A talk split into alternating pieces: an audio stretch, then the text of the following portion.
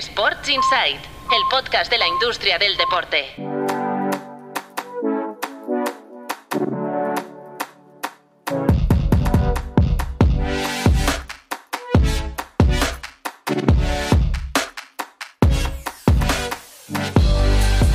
Muy buenas, bienvenidos y bienvenidas a Sports Insight, un podcast de Tu Playbook producido por NSN y con el apoyo de Stagefront, el líder global en venta de entradas para eventos, hospitality y asociaciones estratégicas para espectáculos. En stagefront.com podrás comprobar cómo pueden ayudarte a hacer crecer tus eventos. stagefront.com. Os dejamos el link en las notas del capítulo. Un placer saludar de nuevo aquí en la sala podcast de NSN en el centro de Barcelona al director fundador de Tu Playbook. Hola, Marmenchen, muy buenas. ¿Qué tal? ¿Cómo estamos? Y bienvenido. ¿Todo bien por Turquía? Sí, la verdad que sí, con el mismo pelo que me fui. Ahora nos explicas, eh, no tienes tampoco necesidad de. Pero te diré que renovar. el mito es cierto. El mito es cierto, sí, sí, ya nos, eh, ya nos lo dijiste la semana pasada que, que había mucho turismo capilar. Marcos López, hola, ¿qué tal? Muy buenas. Muy buenas. Ha quedado impactado ¿eh? de- del Sí, viaje. Y, lo dijo la semana pasada, lo repite en esta. Oye, pues vamos, pues vamos al, al grano, no para hablar de turismo capilar, pero sí para casi, hablar de- casi. del viaje que como representante de tu playbook eh, hiciste invitado por Limac, la constructora que está realizando el nuevo Camp Nou a Turquía, pues para, para ver las obras que están haciendo allí, para conocer un poco más de, del proyecto del Spy Barça junto a otros periodistas. Estuviste unos días en, Mm. En Turquía y bueno, conclusiones. Ya hemos visto el informe que publicabas el otro día en, en tu Sí, yo, playbook. yo creo que, que es que el, que el aficionado del Barça, al menos de momento, que esté tranquilo. Parece ser que las obras van más rápido incluso de lo que de lo que se había planificado. Se ve que están discutiendo en cuántas semanas de, de adelantamiento van, porque en función de eso Lima cobra un bonus que va de entre 250.000 y un millón de euros. Y sí que por la parte nuestra de business lo que les preguntamos es un poco la parte VIP, cómo estaba ese proyecto y, a qué ritmo iban a ir. Que la gente sepa que en noviembre del 24, que es cuando estará la primera fase acabada, eh, estará al 50% toda la oferta VIP de- del estadio, que básicamente serán los palcos y los asientos individuales de primera y segunda gradería, que ya Déjame se están decir, enseñando. Claro, el Barça ya está eh, citando a empresas y a particulares interesados en comprar palcos VIP y está haciendo ronda de conversaciones y te enseñan cómo será. Y luego ya queda el- el anillo ese doble que estará entre segunda y tercera, que eso no estará hasta la 25-26. Y entonces ya sí que estaría, por lo que nos entendimos, la 25-26 estará como al 90% aproximadamente, porque faltarán algunas cositas. Y ya en 2026 estará a pleno rendimiento el, el proyecto. Recordemos que es la parte más importante en cuanto a nuevos ingresos del estadio, porque estamos hablando de más de 75 millones de euros de facturación anual, lo que se espera que generen todos estos asientos VIP que solo ocuparán aproximadamente un 7% de los asientos del estadio. Es decir, que con el 7% del aforo Cuando esté estarás, acabado, ¿eh? estarás generando eh, incluso más que lo que generas con los abonados del Camp Porque el aforo sube a 100... 105, 105 104, mil. 600. Sí. decían. 105. Muy bien. ¿Y el número de abonados se podrá mantener como... gran pregunta esa, gran pregunta. Ese Bueno, eran, eran 85.000 abonados en el efectivamente. Yo entiendo que lo ampliarán un algo porque hay gente que lleva muchos años en lista. Pero muchos años, En ¿eh? lista de espera. Yo creo que la criba que están haciendo con el censo va a limpiar mucho eh, de abonos de uso no fraudulento, pero sí regular, eh, con tema de familiares y demás. Yo creo que eso va a haber una limpia interesante. Y tiene sentido que se promueva el que haya más abonados en el Camp Nou. Al Barça le interesa, al final es gente que paga, es pronto pago. Tú pagas en julio y el Barça ya tiene tu dinero por el uso que harás durante la temporada y el Seyен Jura se ha demostrado que es un negocio para el socio, Y pero para el también club. para el propio club. El Y club. cada vez hay más clubes de primera división que lo usan. ¿eh? Real Sociedad presentaba el otro día resultados y en sus cuentas también hablaban de que habían empezado a implantar el, el asiento libre Sí. y es que 200.000 euros. Te digo una cosa, en el Estadio Olímpic de, de Montjuic no ha habido tantos abonados, entre otras cosas, porque no había Sayen Lliura, Correcto. no había asiento libre. No había, no había esa Entonces, posibilidad. te obligas a ir a todos los partidos Sí, que estás y- pagando. ¿no? Y si no vas, te penalizan y ahí, Claro. eh, y ahí vienen todos los problemas. Por cierto, en la línea de lo que dice Mark, eh, si no pasa nada, si todo indica octubre-noviembre coincidiendo con el 125 aniversario del club, lo que hará el Barça es mantener la misma estructura que tiene ahora en Montjuic con el tema de, de abonados. Es decir, Ajá. Tú no tendrás el sitio que tenías antiguamente, porque entre otras razones porque el estadio no está acabado al 100%, por lo tanto se, ten- se mantendrá la misma estructura que te tienes que apuntar antes, que tienes que hacer el abono y que tienes que ir eh, eh, completando una serie de logística previa para poder acudir al partido. Eso se recuperará cuando ya el, eh, el estadio esté el, el nuevo estadio esté completamente hecho y entonces cada uno recuperará su condición en tribuna, en gol sur o, o en gol norte. Bueno, así, Marc, tenemos que estar tranquilos. ¿eh? En principio está en buenas manos. Me tienes sí. que explicar lo de lo del lo de los cables y el puente y la cúpula y todo Yo esa esto. visita admito que me la salté. Ah, vale, porque me vale. quería volver a Barcelona Vale, vale, el vale, viernes vale, y esa vale. excursión de cuatro horas en, en el coche, yo me la ahorré. A ver, básicamente era un, era un viaje para demostrar que hacen que oye que son serios trabajando y que han hecho proyectos que ellos insisten que han hecho proyectos mucho más complejos que lo que puede ser el Camp Nou, que aunque no hayan hecho estadios grandes. De este nivel, claro. Bueno, es lo que se refiere Marcos, ¿no? Que ellos han hecho un puente colgante de los más largos del mundo. correcto. Entonces, para levantar ese puente, eh, es eh, la técnica que van a usar para levantar la, la tribuna que va a cubrir Eso todo el es, estadio. Eso es. Es una técnica parecida, pero con muchos menos kilos Efectivamente. y algo dicen que es algo más sencillo. Sí, Exacto. de hecho explicaban que lo que están intentando hacer, eso son cosas un poco frikis, ¿eh? pero que in- están intentando como modular, hacer moldes de muchas de las de los bloques de hormigón que necesitan para el estadio, Mm. también para ganar un poco de eficiencia en, en plazos. Es decir, oye, cuanto más iguales sean eh, los bloques enormes de, de hormigón, Hormigón. más fácil es que, que se pueda ir más rápido. Y luego hay una cosa curiosa que explicó Santellas, que es el responsable del Spy Barça, que es que la obra del Spy Barça equivale al volumen de trabajadores que se requieren para toda la obra civil que se licita cada año en Cataluña. O sea, todo ahí condensado en el estadio. Que es un poco el argumento que usan para justificar que vayan a traer a mucho trabajador de fuera del IMAC, porque dicen que en Cataluña no hay suficientes trabajadores para cubrir toda la mano de obra que van a necesitar con, con Porque de obras. momento, de momento el volumen de trabajadores es, Ellos han está, dicho, ha está sido- acotado hasta ahora han mismo. sido 450 personas de media, nos dijeron, Exacto. y a partir de ahora ya empieza a picos de 2.000 Imagínate. personas picando ahí al mismo tiempo. Bueno, pues eh, nada, iremos siguiendo el desarrollo de las obras del No Camp Nou, como fuimos siguiendo también el desarrollo de las obras del, del Santiago Bernabéu. Que por cierto, se, se aprobó en la Asamblea el crédito de 300, el préstamo de 370 millones para, eh, para completar el Bernabéu, que empezó por 525, la primera cifra, y ahora está 890. Más, más, sube, sube. Empe- Bueno. Empezaron 575, le sumaron 280, que no, 275. no, pero me refiero que, que hasta ahora se han gastado 890. Ah, sí. eh, has- Pero ya la obra se les ha ido a más de a más de mil. La cosa es que en los 370 nuevos, por lo que dijeron, hay ciento y pico que realmente es una refinanciación de la deuda de los préstamos ICO. Y luego, imagino que ahí van a meter, uno, el sobrecoste que ha tenido, lo que comentamos hace poco en el podcast, lo de las placas estas que han tenido que cambiar el diseño de la fachada por, por un tema de, de que molestaba a los vecinos. Y después el tema del famoso parking de, del Bernabéu, que imagino que también lo financiarán con esto. Bueno, oye, vamos a hablar de otros temas en el capítulo de hoy, por ejemplo, del adiós de Óscar Mayo de la Liga, el número 2 de la Liga. para mí se es va- sorprendente. ¿eh? Se va al Atlético de Madrid, luego lo comentamos Eh, vale, porque sí, es una noticia que, que se ha sabido esta semana y que ha sido de, de impacto. Vamos a hablar también de los números récord del City, no de puntos, no de goles, sino de No de Haaland. economía, ¿eh? de, de dinero, mm, eh, buenos números del, del City y también eh, vamos a hablar del United y de una iniciativa que de momento abanderan dos clubes, uno alemán y uno francés, de no cobrar entrada a sus aficionados. Y esto puede tener beneficios también para el club, que deja ¿Cómo? de ingresar por ticketing, luego lo explicamos, Ah, vale, vale. pero puede ingresar por, Por otras vías. Eh, os recuerdo que tenemos un correo electrónico, podcast.tuplaybook.com. Lo encontraréis en las notas del capítulo y nos podéis escribir para lo que queráis, sugerencias, comentarios, críticas, documentales deportivos. Barra libre. También os podéis escribir en Spotify o en iVoox y decirnos qué os parece este podcast. Y os recuerdo que podéis escuchar este podcast también de lunes a jueves, versión Breaking News con la redacción de Tu Playbook, los principales titulares de la jornada en un minuto y medio, dos minutos. Pregunta del último capítulo. Em, decíamos, ¿acierta el gobierno británico regulando el fútbol? Un 72% dicen que sí y un eh, 27% dicen que no. Esta es la opinión de nuestra audiencia. Y hoy, pensar qué pregunta podemos compartir con, con los oyentes.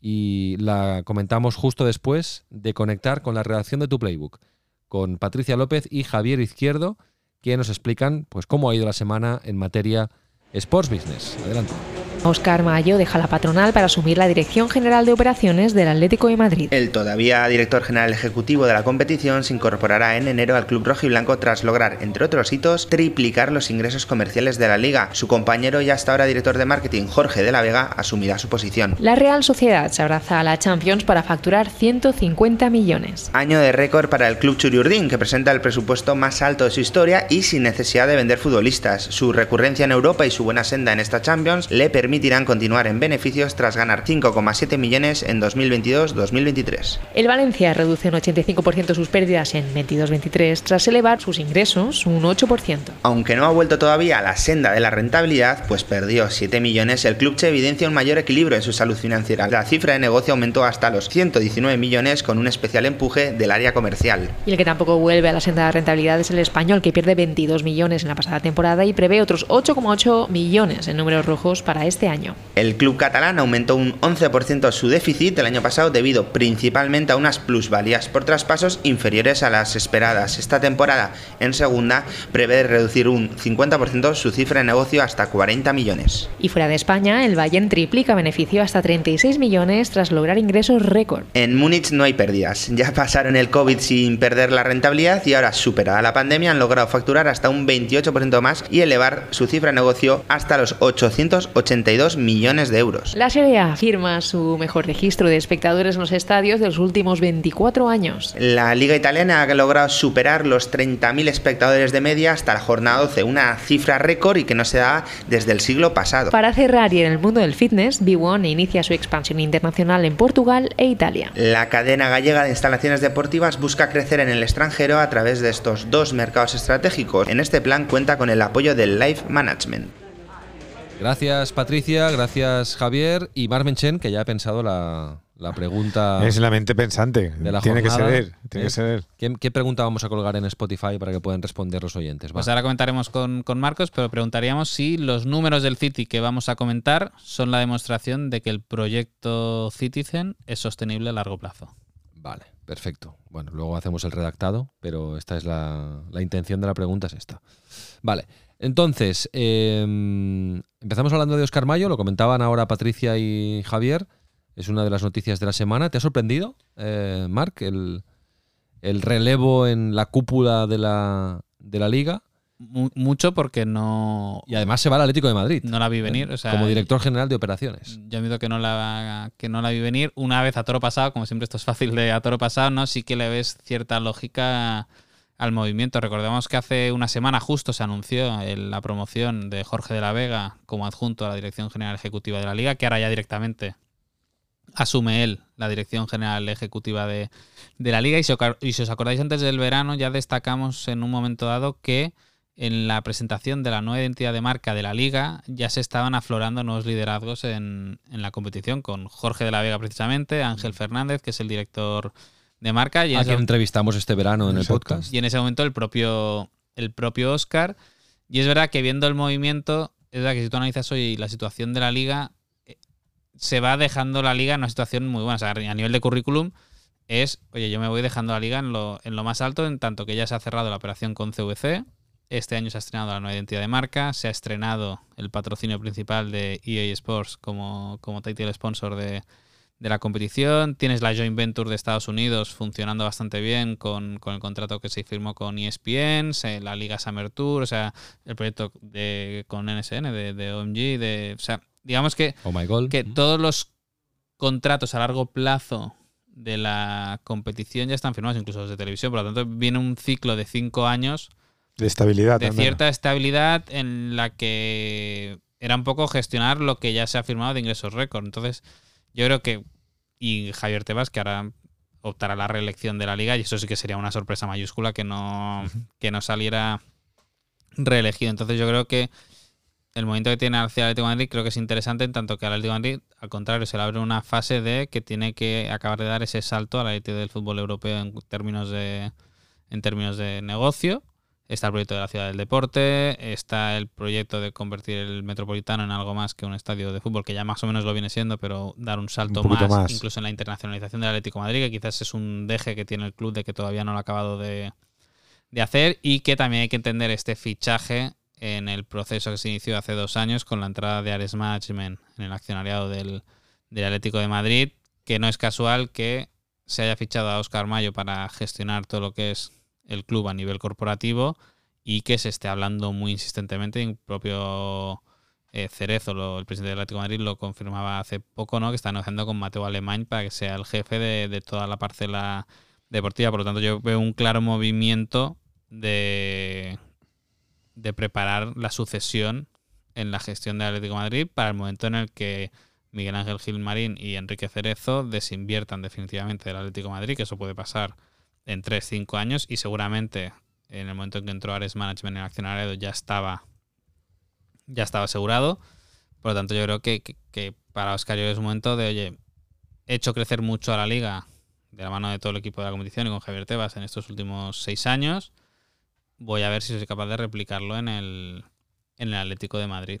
Y esta secuencia que explica Mar viene justo después de que el club oficializara la renovación de Simeone. O sea, a ese nivel te mantiene la estructura deportiva, te mantiene la estructura que te ha dado éxito, con una reinvención en el plano táctico de Simeone que, la- que lo está haciendo más competitivo, lo renovan hasta el 2027 y el fichaje eh, procedente de la Liga de Oscar Mayo, yo creo, creo... Bueno, y está sobrevolando por ahí Mateo Alemán. Sí, sí, como decía antes Marc, o sea, eh, la sensación de que se está gestando un nuevo Atlético Madrid porque tienen un estadio nuevo, tienen una comunidad, como se llama ahora, eh, extremadamente fiel, que ha sostenido al equipo en, en- los malos momentos y eso lo tiene que intentar obtener recursos económicos.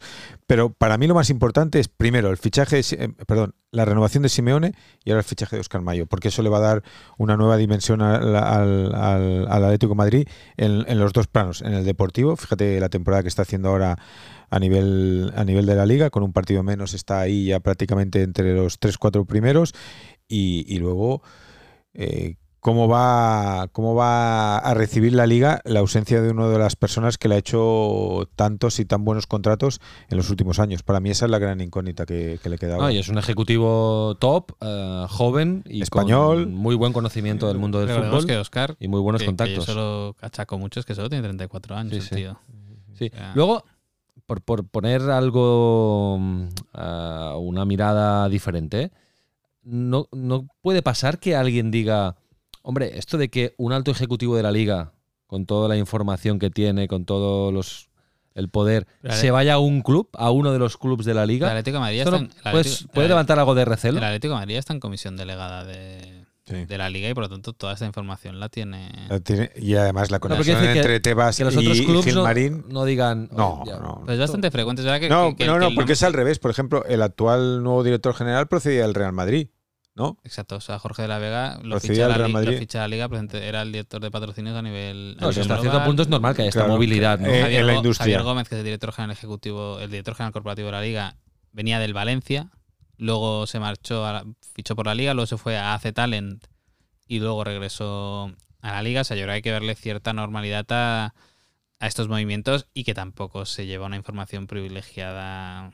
más que nada por la liga. Eso se- con, con Tebas hemos topado, ¿no? O sea, no creo que le dejaran usar información más allá de que es verdad que, oye, que ha generado una agenda de contactos personal grande, que evidentemente ahora eso se pone al servicio del Atlético de Madrid para buscar patrocinadores, pero yo creo que es muy evidente que seguramente es- este, este, este nombramiento, y, y a- y aparte lo sé, o sea, no se ha hecho a espaldas de, No. de la liga. O sea, Miguel Ángel Gilmarín, antes de ver si puede fichar a Oscar Mayo, Llama a la puerta de Tebas. pregunta- Le pide permiso a Tebas. pregunta al presidente de la liga para, oye, esto es como fichar. ¿no? O sea, oye, antes de hablar con el jugador tienes que hablar con el club, ¿no? O sea, un Y poco aquí por más ahí- que nunca. Aquí más que nunca. Bueno, pues nada, le deseamos mucha suerte a Oscar Mayo en esta nueva etapa. Oscar Mayo, que también ha pasado por este podcast, ahora no recuerdo cuándo, en qué momento. hace un verano, el verano pasado. El verano pasado. Muy bien. Pues eh, un, un ejecutivo eh, top que, que ahora cambia de, de empresa. Al final lo que hace es cambiar de, de empresa y... Y es un reto, es un un, nuevo reto, reto. Y es un reto bonito el Atlético de Madrid, insisto, porque tiene la base deportiva que es Porque fundamental, el- el la base CEO social. ¿El CEO quién sería del Atlético de Madrid? ¿El, propio Gilmarín? Gilmarín. De momento, Porque él se va como director general de, de momento operaciones. la estructura queda CEO Miguel Ángel Gilmarín, Oscar Mayo, director de operaciones, y, y luego las. Digamos que el, el Atlético de Madrid hasta ahora está dividido en tres grandes áreas: deportiva, Mm. negocio y, y corporativo. Negocio corporativo pasan a depender de, de Oscar, De excepto comunicación, legal y alguna cosa más que dependerá directamente de, de Miguel Ángel Gilmarín. Y es, es este nombramiento de Mateo Alemán esta incorporación de Mateo Alemán que parece que está retrasando, dilatando.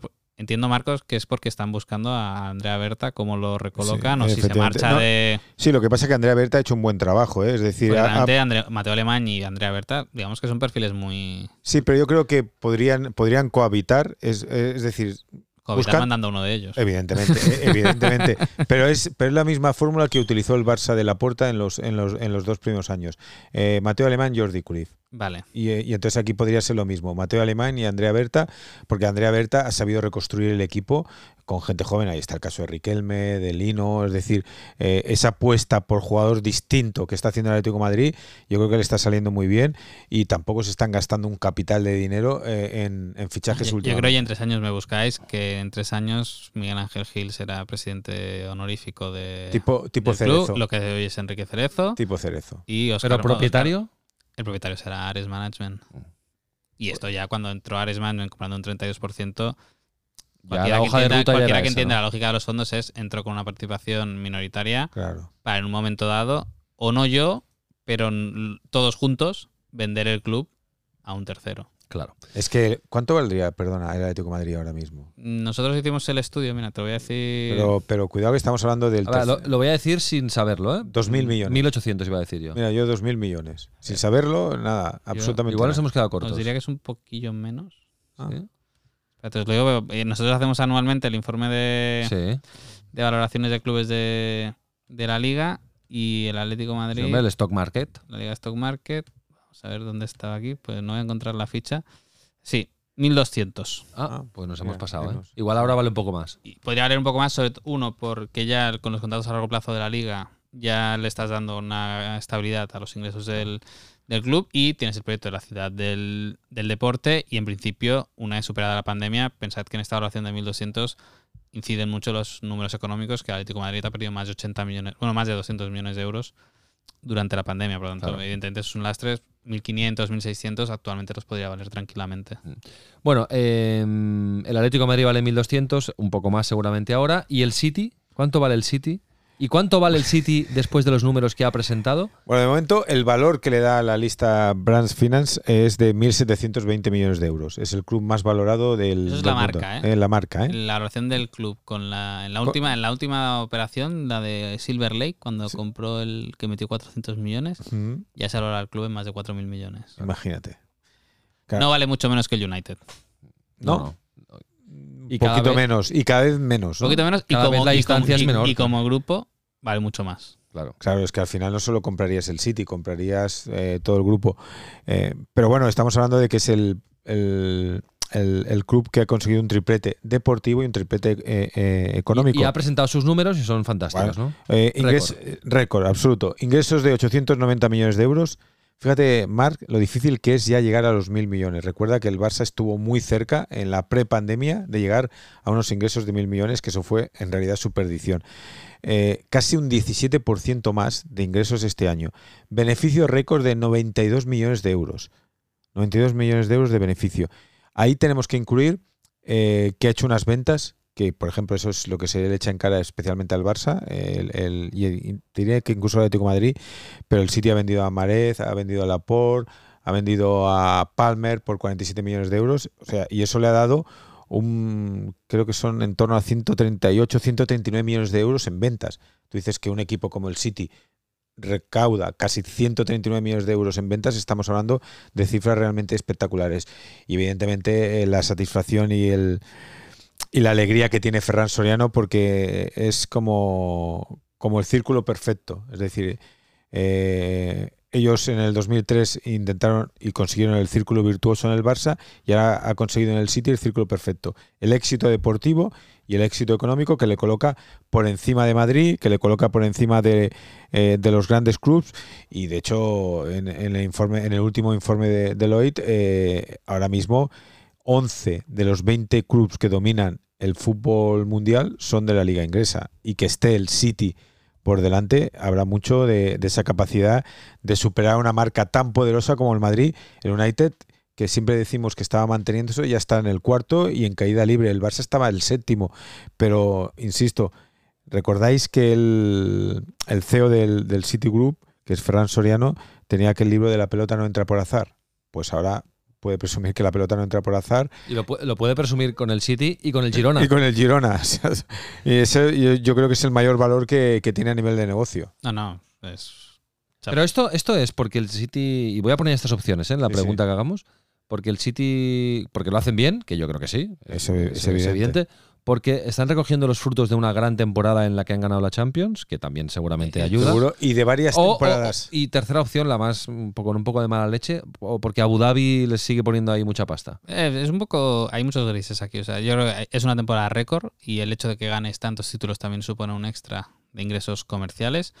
Pero, y en televisión, porque al final Market Pool, Sí, sí. pagos de UEFA y, todo eso. y demás. Pero sobre todo, yo creo que el gran clic en el City es esa capacidad de que ya no solo gasto mucho en fichajes, sino que estoy empezando a sacarle mucho partido a, a los jugadores. Que nos- nosotros un poco lo apuntábamos en nuestra crónica el otro día. Es, oye, si ya con 120 millones de plusvalías por traspasos, hablamos de libras, has ganado 80 millones, quiere decir que este 23-24, que has hecho mucha venta en verano, vas a volver a repetir beneficios. O sea, que, que realmente el City está sabiendo vender jugadores, Jugadores de la academia. jugadores de la academia. Con lo cual el coste. Lo es- que le sobra de lo que había fichado previamente, que quizás ya está amortizado, también lo está sabiendo Exacto. vender. Como marca global, yo creo que ya no hay discusión. O sea, un patrocinador ya no sitúa al City en un segundo nivel respecto a Barça, Madrid o United cuando, en cuanto a las métricas que le puede dar un club de este tipo. Por lo tanto, bien.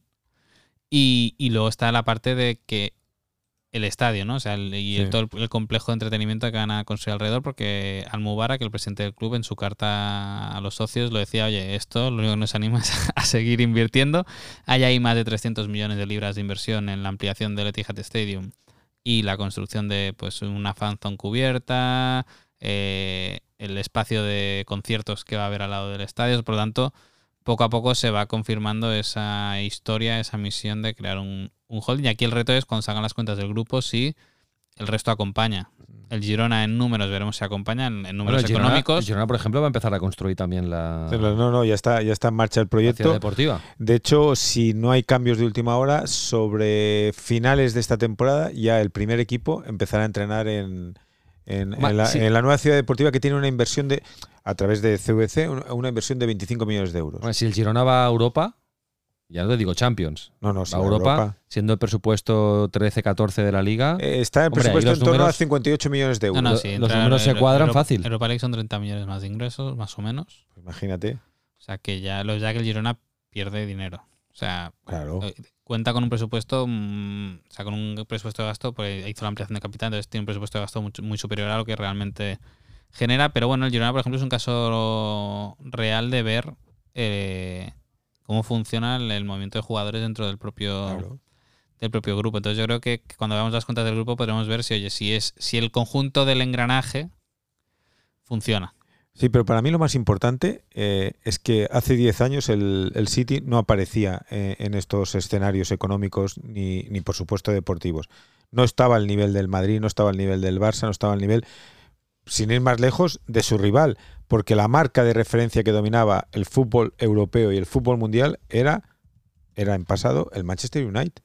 O sea, y ahora el, eh, en Old Trafford poco a poco están viendo cómo pierden el control económico, ahora si se acaba cerrando la venta o no, pero pierden el control deportivo, es decir, eh, se han visto superados, y eso yo creo que es consecuencia, como decía Raúl, de una serie de, buenas decisiones en términos económicos y, por supuesto, en términos deportivos. Bueno, y hablando del United, eh, atención porque ha dimitido el CEO del eh, United esta semana, en plena venta de una parte del club a, Richard a- Arnold. a Radcliffe. pues el CEO dimite. No sé si es que no esté de acuerdo o no sé. Bueno, no, yo creo O que se ve venir, o se ve venir la ola. Llevaba es- 16 años, ¿eh? en el Si club. llega un nuevo accionista, llega un nuevo Diez primer, como- llega un nuevo primer ejecutivo. Claro. Sí, sí, se veía venir la ola. Y justo en esa Aquí lo que hay que ver, perdona Marcos, es al final qué porcentaje, ¿no? Se ¿Qué pasa? queda- Si no- bueno, y, si se, y si se cierra, porque yo Claro, llevamos este, que este- meses. que lo- que este culebrón lo empezamos la temporada pasada. Sí, sí, ¿eh? sí, llevamos- De hecho, eh, si, eh, si Rack- eh, ¿cómo se pronuncia? Radcliffe. Radcliffe. Radcliffe, Radcliffe. Radcliffe. Ineos. Bueno, Ineos. Jim, Va- Jim. Jim, Jim, Jim, tío Jim. Si el tío Jim se acaba haciendo con el, con el control de United, lo primero que ya está circulando por Inglaterra es acude a la figura áulica, a la figura simbólica, a la figura capital en la transformación de este club a nivel deportivo y luego económico, que es Alex Ferguson, y lo va a captar Sí, para... pero Alex Ferguson ya es mayorcito, ¿eh? Sí, pero va a captar para la causa, es decir, escuchar a Ferguson Sí, es sí. imprescindible. Es el, es el Cruyff de. Eso es, es, es- es imprescindible porque a través de Ferguson es donde se construye la marca. Primero es el equipo y luego es la marca. Y que es donde están fallando realmente. Ah, es la parte- exactamente. pues la parte económica ya demostraron hace Eso poco es. que en eso van sobrados y. Efectivamente, si y es que les están viviendo bien, de la marca, no y están les viviendo. falta el desarrollo, el desarrollo deportivo. Este hombre va a cumplir 82 años, ¿eh? Ya, pero, Bueno, pero, siempre hay que el- escucharle. el- Lo he visto en el documental de. Beckham y Sí, no. muy no, bien, sí, muy bien, sí, muy bien. sí. Y, y encima bromeando, diciendo, ¿solo hay dos cámaras o tres cámaras? Sí, el sí. tenerlo ahí yo creo que, hombre, que ayuda. Y Claro suma. que ayuda. Sí, luego tienen que recuperar a, a Cantona, por ejemplo, ¿eh? a viejas glorias a de Rooney. Bueno, te, te, te vuelves Beckham. la, la escuela, A la escuela del 92, ¿no? Exacto, exacto. Sí, sí. Bueno, pues eh, esto es lo que ha pasado en el, en el United. Oye, quería acabar con una noticia que a mí me ha hecho mucha gracia, eh, porque ya mm, hace, hace tiempo que, que oí esta iniciativa y resulta, mm, Menchen, a ver cómo, cómo nos lo explicas, que hay dos clubes ahora mismo en Europa, el Fortuna Düsseldorf, segunda división alemana, y Un el, mítico ¿eh? del fútbol alemán, el París Football Club, segunda división francesa, francesa. que están aplicando eh, una política de eh, tornos abiertos, o sea, de entradas gratuitas, en algunos partidos, Sí, te como matices, pero sí. en algunos momentos de la temporada, porque eh, creen que, no sé si son pioneros o si ya lo ha hecho alguien antes, ¿eh? pero creen que es una manera, aunque parezca una contradicción, de generar nuevos ingresos. Porque aparte de generar un... eh, fortalecer la comunidad, ayudar al equipo a nivel de animación y tal, y luego eh, puedes generar nuevos ingresos o más ingresos a nivel de food and beverage, o sea, lo que consume la gente dentro que ha entrado gratis y allí pueden consumir tal, merchandising, o sea, se ahorran dinero de la entrada, pero luego adentro pueden, pueden, Pueden invertir. pueden claro. gastar, ¿no? Y, y bueno, y fidelidad, ¿no? De, de la comunidad. son- dos modelos distintos. ¿eh? Fortuna Düsseldorf lo que está intentando, ha creado un programa que le llaman Fortuna Somos Todos, que es lo que intentan es, o quieren, o bueno, Fortuna para Todos, que es lo que quieren, que es que sean patrocinadores los que se adhieran a un programa de patrocinio que debe permitir que La entrada la sea entrada gratuita. sea gratuita para los aficionados. Eso que implica crear bases de datos y es una es un poco el juego. Tú tienes que ceder tus datos De para la plataforma, ser miembro de esta plataforma, porque así los patrocinadores de esta plataforma pueden enviarte promociones, etcétera, etcétera. Y es un poco la jugada que quieren O sea, hacer, que siempre son acciones que... que- como si NSN eh, os invita a llenar el campo del Fortuna Düsseldorf. Eso sí, me tienes que pero rellenar te tienes este que registrar formulario aquí. aquí. y yo te enviaré haré uso de las datos, que lo te puedes dar de baja, evidentemente, pero...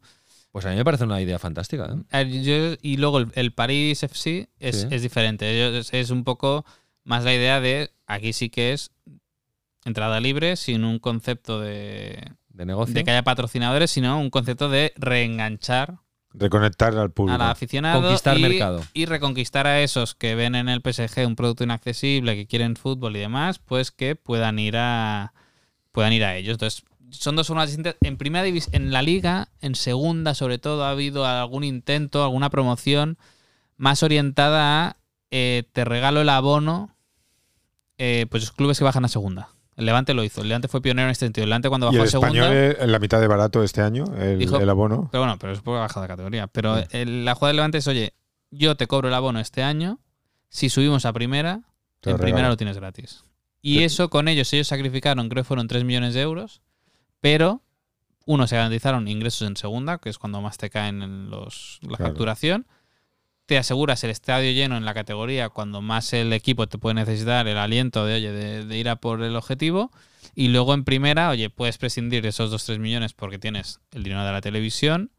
Y luego es lo que decía Raúl, que al final, oye, no estás comprando la entrada, pero si te has ahorrado la entrada, el gastarte los 8 euros en el bocadillo y la cerveza, pues quizá ya no te. O, o una camiseta, una ya no te sirviría tanto. Y si tú haces la división de lo que vale un abono eh, y lo que valen los partidos, al final el ticket medio por entrada para un abonado no dejan de ser 30-35 euros. Por lo tanto, si tú consigues que consuman dentro del estadio porque no les está costando mentalmente nada Claro. la entrada, pues lo recuperas por otro lado.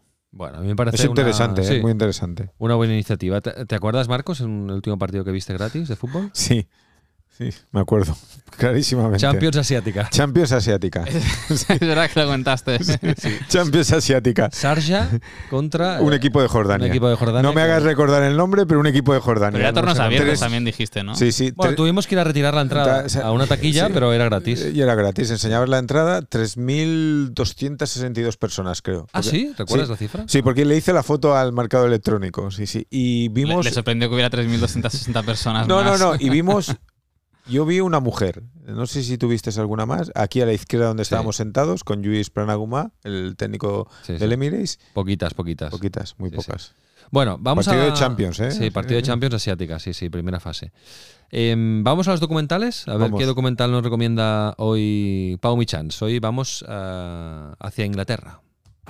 There are 77 days left of this season. That is going to go by like that. No opponent will give you the game. La serie documental de la semana es We Are Newcastle United. La Premier League es casi siempre garantía de éxito cuando hablamos de fútbol y de espectáculo y en este caso nos adentramos en uno de los clubes de los que más se ha hablado en las últimas temporadas, sobre todo tras su venta a un fondo de inversión de Arabia Saudí, lo que lo convirtió en el equipo más rico del mundo en ese momento, el Newcastle, otro ejemplo de la evolución que está siguiendo el fútbol también a nivel mundial. En este sentido, habiéndose gastado más de 300 millones de libras en comprar el club, habiendo contratado a un nuevo entrenador, Eddie Howe, y dejando claras sus intenciones fichando a varios jugadores de renombre, como por ejemplo Alexander Isaac de la Real Sociedad, los fans tienen unas expectativas muy altas y los nuevos dueños y el entrenador tienen mucho trabajo para transformar la suerte y el devenir del club. De hecho, la serie sigue la vida del club tanto dentro como fuera del campo durante la pasada temporada. Se puede ver en Amazon Prime Video, son cuatro capítulos de unos 50-55 minutos y está producida por 72 Films y Lorton Entertainment. Como en otras series documentales que hemos recomendado por aquí, es un inside en toda regla de un equipo de fútbol de la Premier. A nivel de formato podemos decir que no hay nada nuevo, no hay ninguna novedad, pero sí que es interesante descubrir cómo un club de estas características tiene que hacer un giro de 180 grados con la influencia del capital saudí para volver a colarse entre los mejores equipos de Inglaterra y acabar en posiciones de Champions.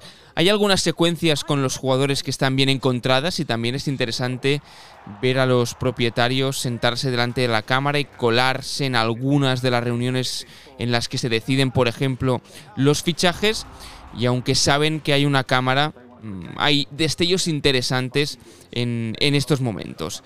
Así pues, We Are Newcastle United se puede ver en Amazon Prime Video.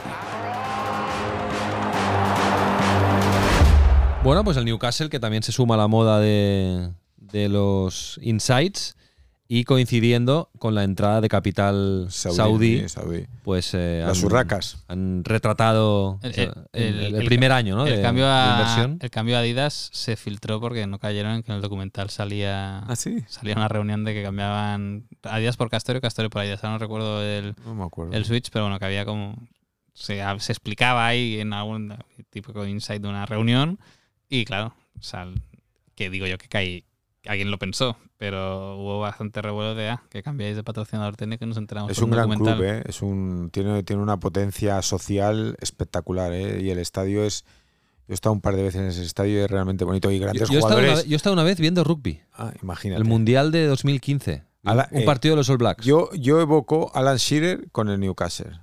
Para mí, St. James Park. James Park. Estadio grande, además. Sí, sí, grande. No sé, ahora. No, podemos- 55, Yo te iba a decir 60.000 50, espectadores. 55 Ciudad mil. industrial, Premier League, garantía de éxito. Sí, sí. Sí, porque es el gran atractivo de, Efectivamente. de la ciudad. y además, allí son muy del Newcastle. o Sí, sea, sí. son No, muy- no, y además, ahora. en, en ahora Manchester tienes eh, Etihad, Old Trafford y el restaurante de Ferran. Soriano y compañía, ¿no? El de los catalanes, ¿no? Sí, Tiene sí. un nombre, es un, hay un restaurante. TAS, ¿Es de ¿no? Soriano o es de, o es de Chiqui Es de Guardiola? no, es de varios, ¿no? Ah, es de los Es- tres, de vale, los tres. Es de El TAS, es el de- TAS. Es del clúster catalán. Sí, sí, es el TAS.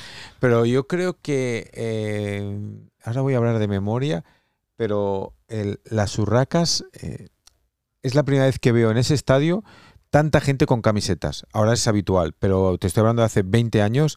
eh, el nivel de. Había de 80. Sentido de 80, pertenencia, sí, ¿no? sí, el, el nivel de 80-85% de aficionados, chicos, mujeres, niños y niñas con la camiseta. Y además es una camiseta bonita, ¿eh? Vienen de épocas bastante complicadas con, con las propiedades que han ido Claro. teniendo. El último era el, el dueño de Sports Direct, la cadena de, de tiendas de artículos deportivos. Y ahora es lo de siempre. O sea, si el dinero saudí llega a mi club, no lo voy a mirar. Bueno, mira, están en la Champions.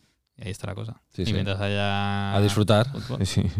Bueno, eh, ¿habéis visto algo? No, ¿Alguna nada, recomendación? Yo sigo Mm. con el de Beckham, poco a poco. No he visto. No. Y me han recomendado mucho que no es deportivo. No, porque el último que de- dijo el de Bojan. Sí, eh, muy bien. Y creo que ya lo comentamos aquí. Sí. Sí. El de No, Robbie. Williams me han recomendado. Ah, yo quiero verlo. Sí. ¿Dónde es? En Netflix Netflix, también, Netflix. sí. Vale, perfecto. Está Yo muy bien. verlo. Sí, sí. Yo he vuelto a ver The Office. Para Ah, bueno. que en- Bien, siempre va bien. de las mejores series que existen. Sí, sí. ¿La mejor para ti? De la, De comedia. Estaría ahí, ¿eh? Yo, Sí, es, que me, yo es- es que me. ¿Dónde? ¿Dónde? Está en Amazon ahora, en Amazon o en HBO. Ah, vale. Pero es que yo es de las con las que más me río. Es como Friends, es un bucle y... References. Para mí. Bueno, no, para- no, no, no. Para mí, el ala oeste de la Casa Blanca. Uy, pero se suda esa... Empezamos recomendando documentales deportivos Sí, sí. y ya vamos. No, hay que... Ocio, ocio. Recomendamos eh, ocio. Entretenimiento. Claro que sí. Eh, Mar Menchen, gracias. Un abrazo. Nos vemos pronto. Marcos López, un saludo. Hasta luego. Chao.